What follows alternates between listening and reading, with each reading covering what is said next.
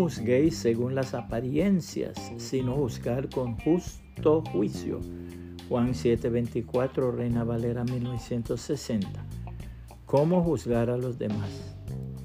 La siguiente reflexión es el testimonio de un pastor del Evangelio que vivió esta experiencia. Me encontraba un día detenido junto a la carretera en espera de transportación hacia la ciudad cercana. Se detuvo un vehículo y su conductor muy cortésmente me ofreció un asiento junto a él. Yo lo acepté con mucho gusto. Al ver el pequeño maletín que yo llevaba en mis manos pensó que tal vez su acompañante era un funcionario de las oficinas del IRS, rentas internas porque me preguntó, ¿es usted un agente de rentas internas? No, yo soy un ministro del Evangelio de Jesucristo, le respondí.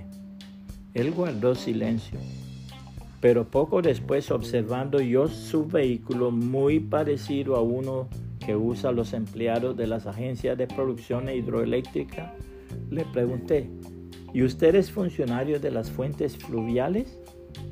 No, me contestó, yo soy un sacerdote de la Iglesia Católica. Tanto él como sacerdote y yo como pastor cometíamos un error de juicio.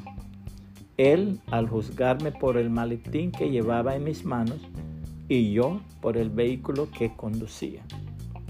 Es que el hombre no puede juzgarse por aquellas cosas que se adhieren a la vida, sino por su actuación entre los hombres. El apóstol Pablo tuvo que amonestar a los hermanos con estas palabras. Cuando uno de ustedes tiene un conflicto con otro creyente, ¿cómo se atreve a presentar una demanda y a pedirle a un tribunal secular que decida sobre el asunto en lugar de llevarlo ante otros creyentes?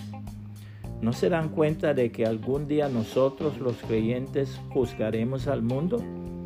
Y dado que ustedes van a juzgar al mundo, ¿no son capaces de resolver esas pequeñas cuestiones entre ustedes?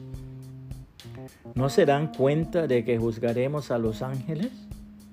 Así que deberían ser capaces de resolver los conflictos comunes y corrientes que ocurren en esta vida. Si tienen conflictos legales acerca de tales asuntos, ¿por qué acuden a jueces que son de afuera y no son respetados por la iglesia? Digo esto para que se avergüencen.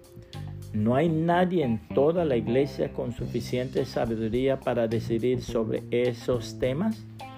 En cambio, un creyente demanda a otro justo frente a los incrédulos. El hecho de que tengan semejantes demandas legales unos contra otros es en sí una derrota para ustedes. ¿Por qué mejor no aceptar la injusticia y dejar el asunto como está? ¿Por qué no se dejan estafar?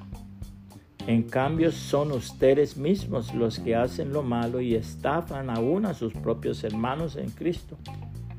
¿No se dan cuenta de que los que hacen lo malo no heredarán el reino de Dios? No se engañen a sí mismos. Los que se entregan al pecado sexual o rinden culto a ídolos o cometen adulterio o son prostitutos o practican la homosexualidad o son ladrones o avaros o borrachos o insultan o estafan a la gente, ninguno de esos heredará el reino de Dios. Algunos de ustedes antes eran así, pero fueron limpiados, fueron hechos santos, fueron hechos justos ante Dios al invocar el nombre del Señor Jesucristo y por el Espíritu de nuestro Dios. Primera los Corintios 6, 1 al 11, nueva traducción viviente. Puede compartir esta reflexión y que el Señor Jesucristo le bendiga y le guarde.